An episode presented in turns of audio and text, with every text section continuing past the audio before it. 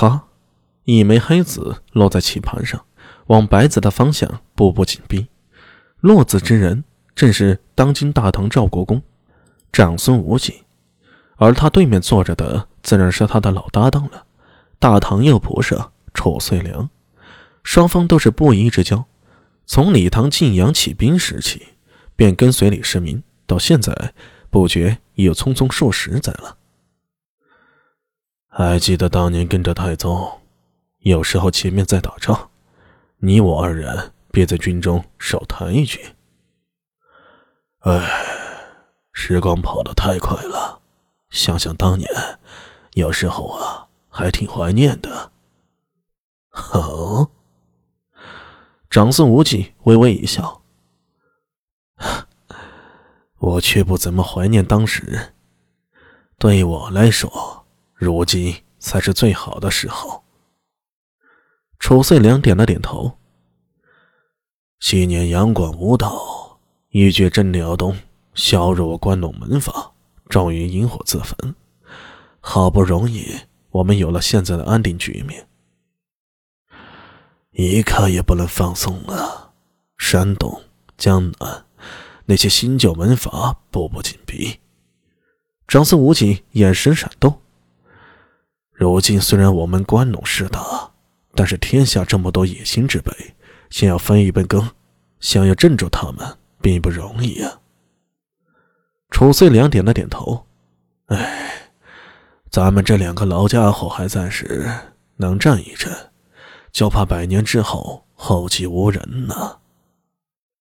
长孙无忌无语，只是向着棋盘指了指，提示褚遂良快点落子。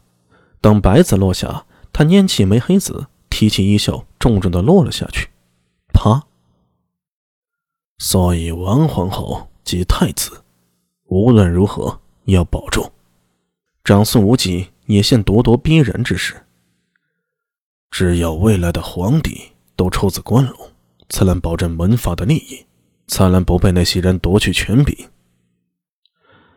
此境危矣，只能步步小心啊。褚遂良脸颊微微一抽，只有身在关陇门阀中的人才能体会到眼前的处境。没错，如今的朝堂第一人长孙无忌出自关陇贵族，整个朝堂重要的位置也几乎都是关陇门阀之人。但正是如此，才能更感受到来自四面八方，从山东望族到江南士族，到底层寒门，无数野心勃勃之辈想要挤进来。抢夺权柄，抢夺晋升之路，那种巨大的压力，看似鲜花着锦，一片繁华，可危机也在酝酿了。必须用酷烈手段镇住那些小小之辈。这天下是我们关陇门阀一刀一枪打下来的。说的不错。褚遂良缓缓落下一子。苏大伟那边不用担心。长孙无忌吸了一口气，笑了笑。这一刻，从他身上透出无穷的信心。那个睥睨天下、傲视朝堂的长孙无忌又回来了，一切都在他的算计之中。一个小小的不良人，又来翻起什么浪来了？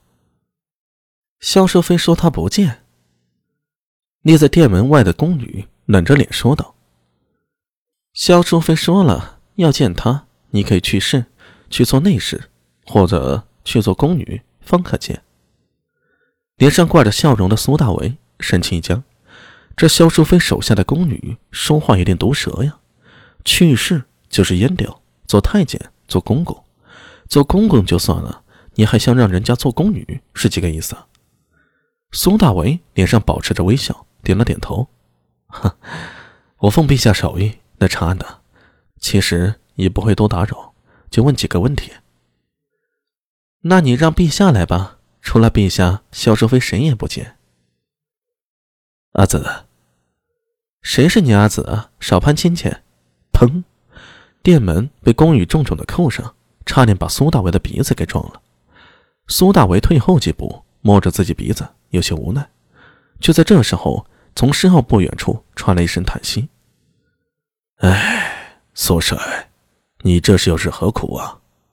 苏大伟转头看去，恰好看到李淳风正站在花园中，向他抚须摇头。苏帅难道以为陛下答应你便能调动这后宫之人？真以为皇后和萧淑妃会配合你查案吗？他抬头看着天，还剩九个时辰，贫道真替苏帅觉得可惜呀。太师令，有空在这儿挖苦人，不如帮我一个忙。哦，你居然想让我帮忙？李晨风笑眯着点了点头。可以呀，不过我一向只帮自己人。呃，我，所以苏帅是打算加入太师局吗？你若不加入，贫道就没法出手帮忙；若不帮忙，只怕十个时辰之后，苏帅便要人头落地啊！李晨风微笑着看着他，一脸亲昵。不知苏帅打算怎么做呢？第六百六十五集。